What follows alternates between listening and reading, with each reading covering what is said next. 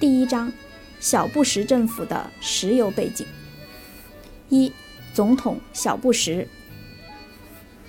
一、被选错了的人。二零零一年一月二十日，乔治·沃克·布什（以下简称小布什）得意地从德克萨斯州州长的岗位跨进象征美国最高权力机构的白宫。二零零零年，美国总统大选接近尾声时，在小布什胞弟杰布·布什任州长的佛罗里达州，出现了惊心动魄的场面。这场较量发生在共和党总统候选人。时任德克萨斯州州长小布什和民主党总统竞选人、时任美国副总统阿尔戈尔之间。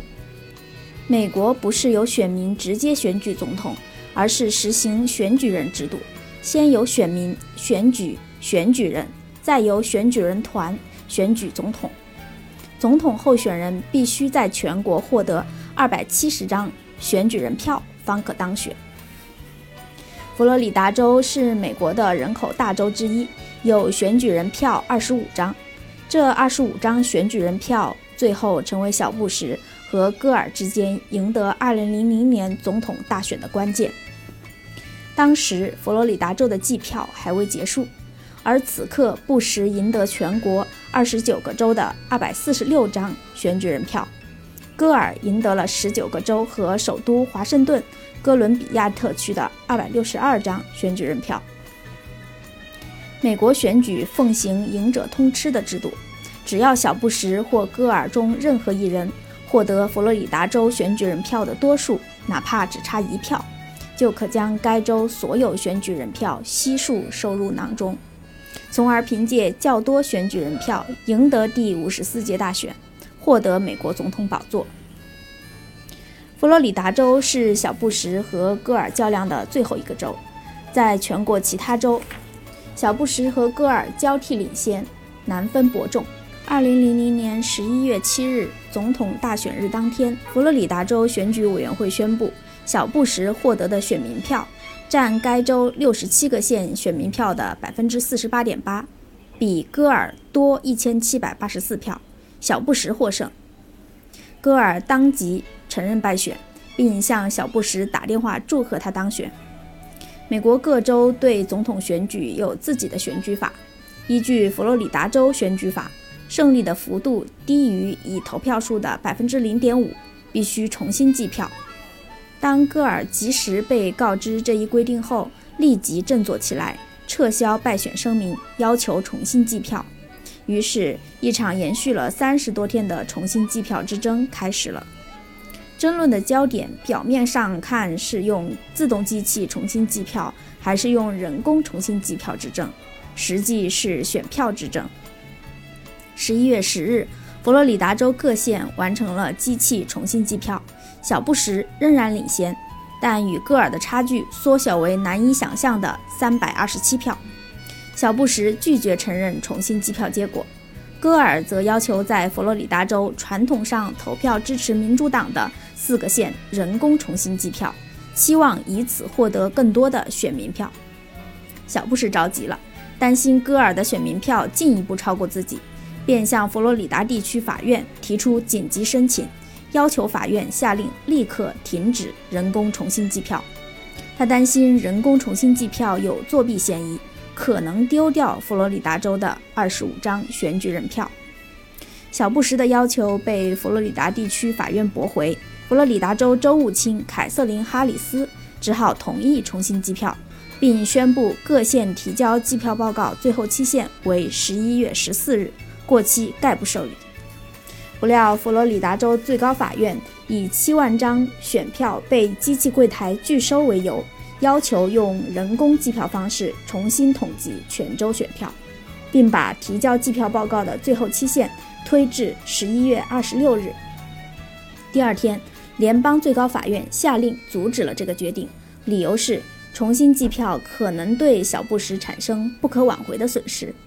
当天，佛罗里达州选举委员会宣布，小布什获得佛罗里达州的二十五张选举人票。小布什和戈尔获得的选举人票分别为二百七十一张和二百六十六张。小布什比半数选举人票仅多一张，比戈尔选举人票仅多五张。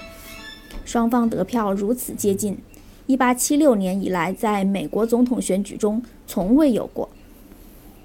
11月28日，州务卿凯瑟琳·哈里斯以个别县未能按时提交计票报告为由，宣布计票结束，重申小布什获胜。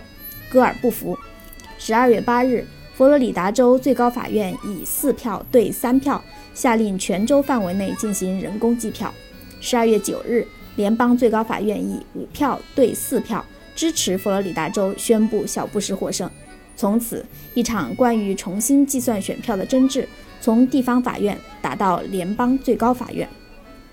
十二月十一日，双方律师在联邦最高法院进行了口头辩论。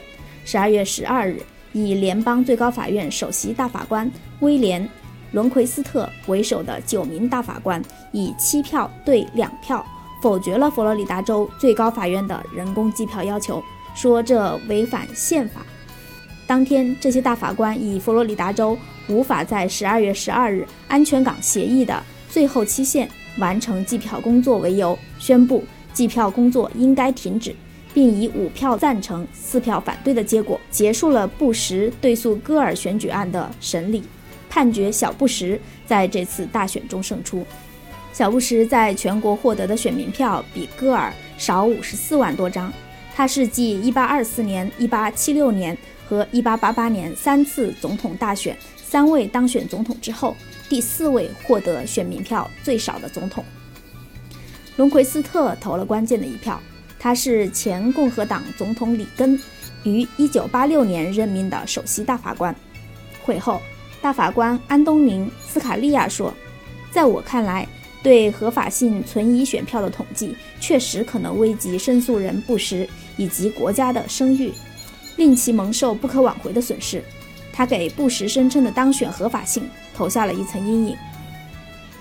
判决一出炉，立即遭到了美国学者和舆论界的抨击，指出小布什的支持者都是老布什的至交，这是共和党的胜利，是党派政治。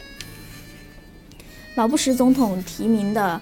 前联邦上诉法院法官迈克尔·麦康纳尔以诙谐的语言著文承认，这个判决可能获得了出于错误理由的正确结果。